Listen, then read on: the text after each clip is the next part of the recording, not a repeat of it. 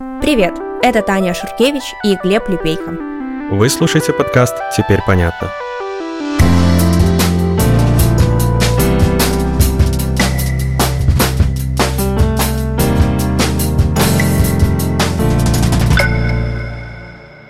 Утро вторника, 27 июня, пригород Парижа.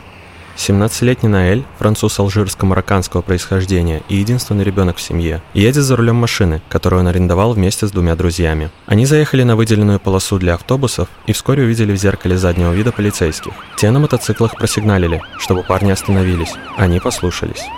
То, что произошло потом, мы знаем благодаря двум видео, снятым очевидцами, а также со слов одного из пассажиров. Двое полицейских с пистолетами подходят к машине.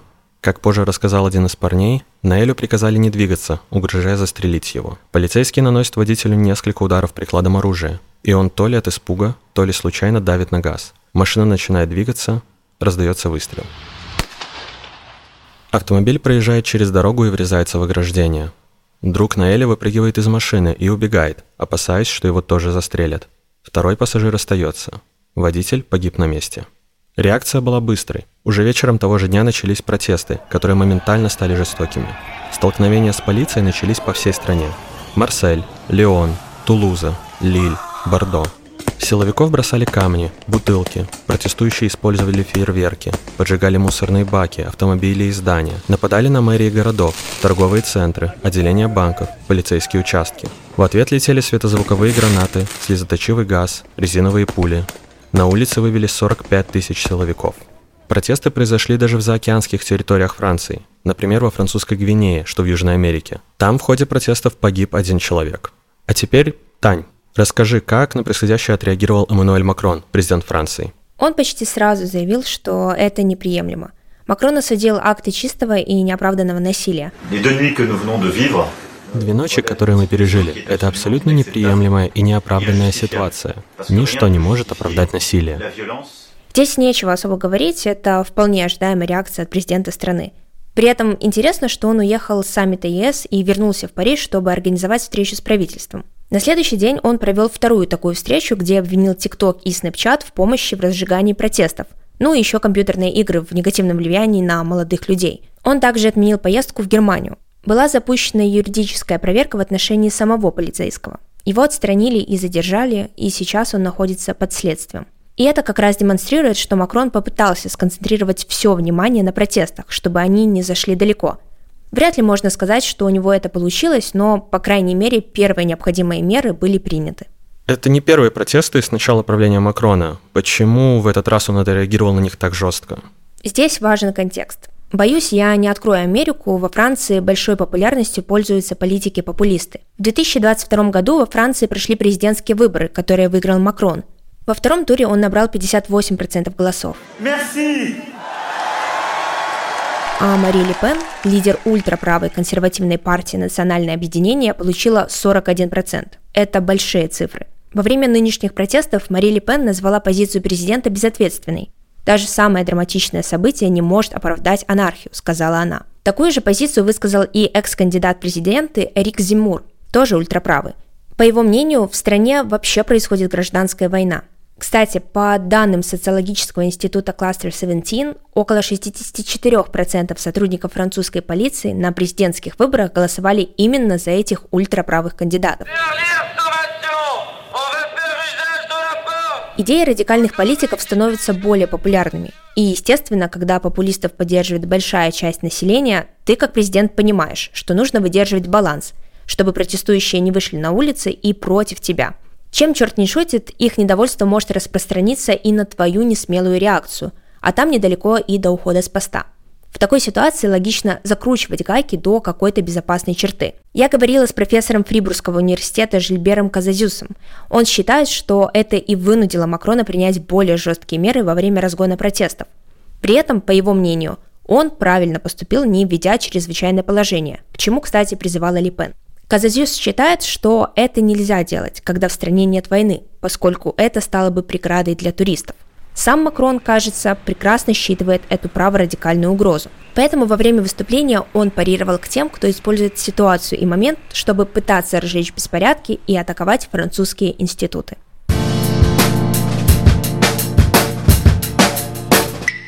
Пожалуй, один из самых громких случаев, который поставил точку в протестах, случился в конце недели. В ночь на воскресенье неизвестные напали на дом мэра города Лаила Рус в пригороде Парижа. Сам мэр ночевал на работе, но дом была его семья. Нападавшие протаранили ограждение и подожгли автомобиль мэра.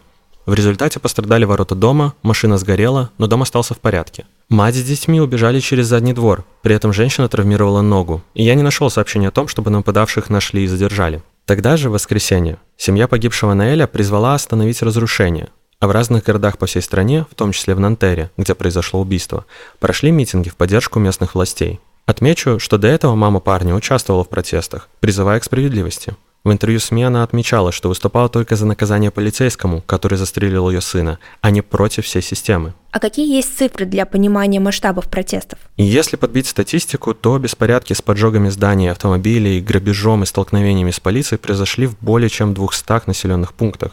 Протестующие подожгли тысячи машин и мусорок и повредили либо ограбили около одной тысячи зданий. Они также напали на 250 полицейских участков – за почти неделю протестов задержали около трех с половиной тысяч человек. Есть сообщение, что в Марселе один протестующий погиб от резиновых пуль.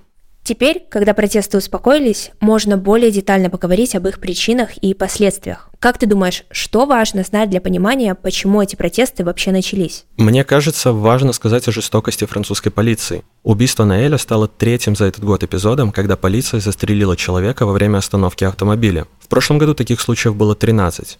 Большинство жертв, по крайней мере с 2017 года, это люди арабского или африканского происхождения. О том, что французская полиция чрезмерно жестокая, говорят далеко не только активисты и протестующие.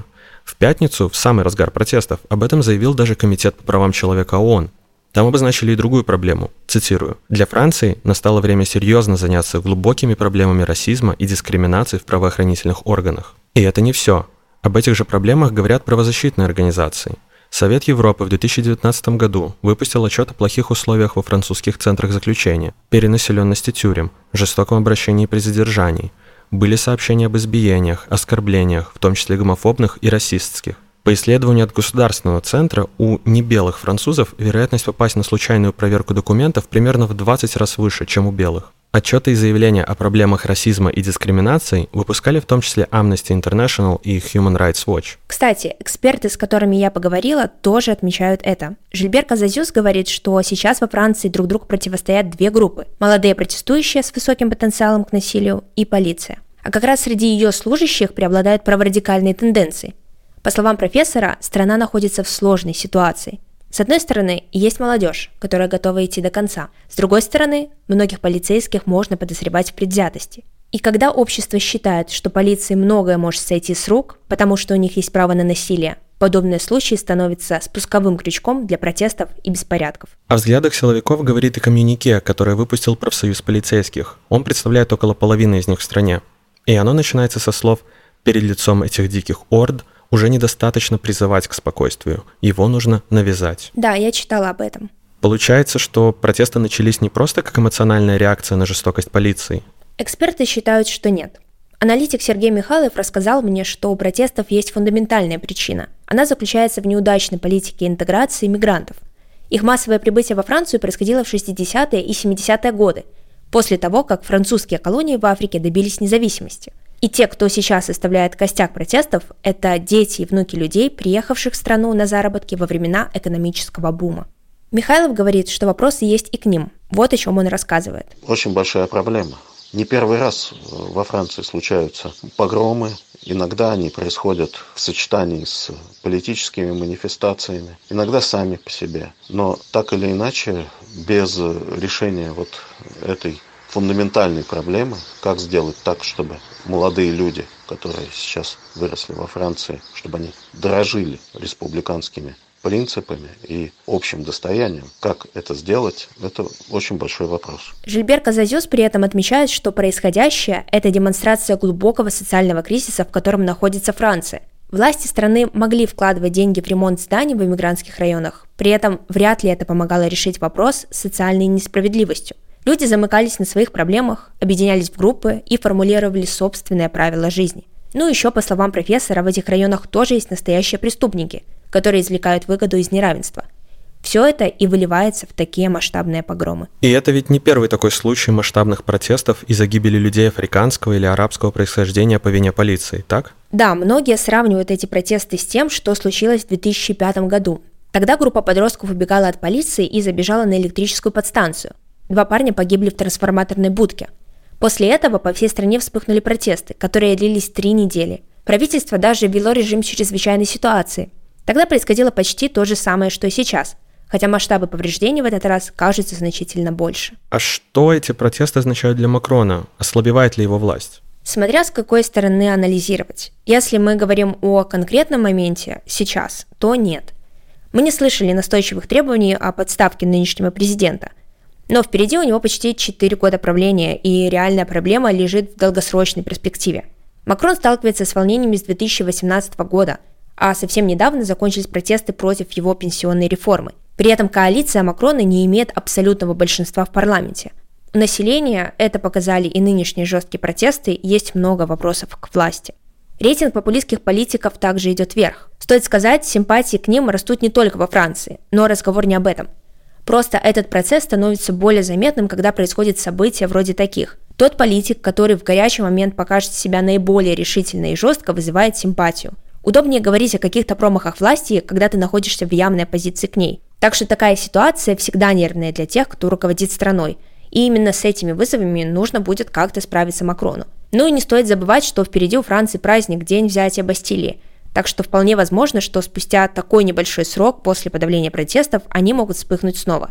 Возможно, очередной вызов для Макрона мы снова сможем скоро увидеть. А как события последней недели отразятся на нас? Впереди саммит НАТО. Франция – одна из главных стран Европы, и, наверное, никому из нас не будет лучше, если Макрон сфокусируется на внутренней политике. Здесь не стоит путать внутреннюю и внешнюю политику. Да, Макрону придется разбираться с внутренними вопросами.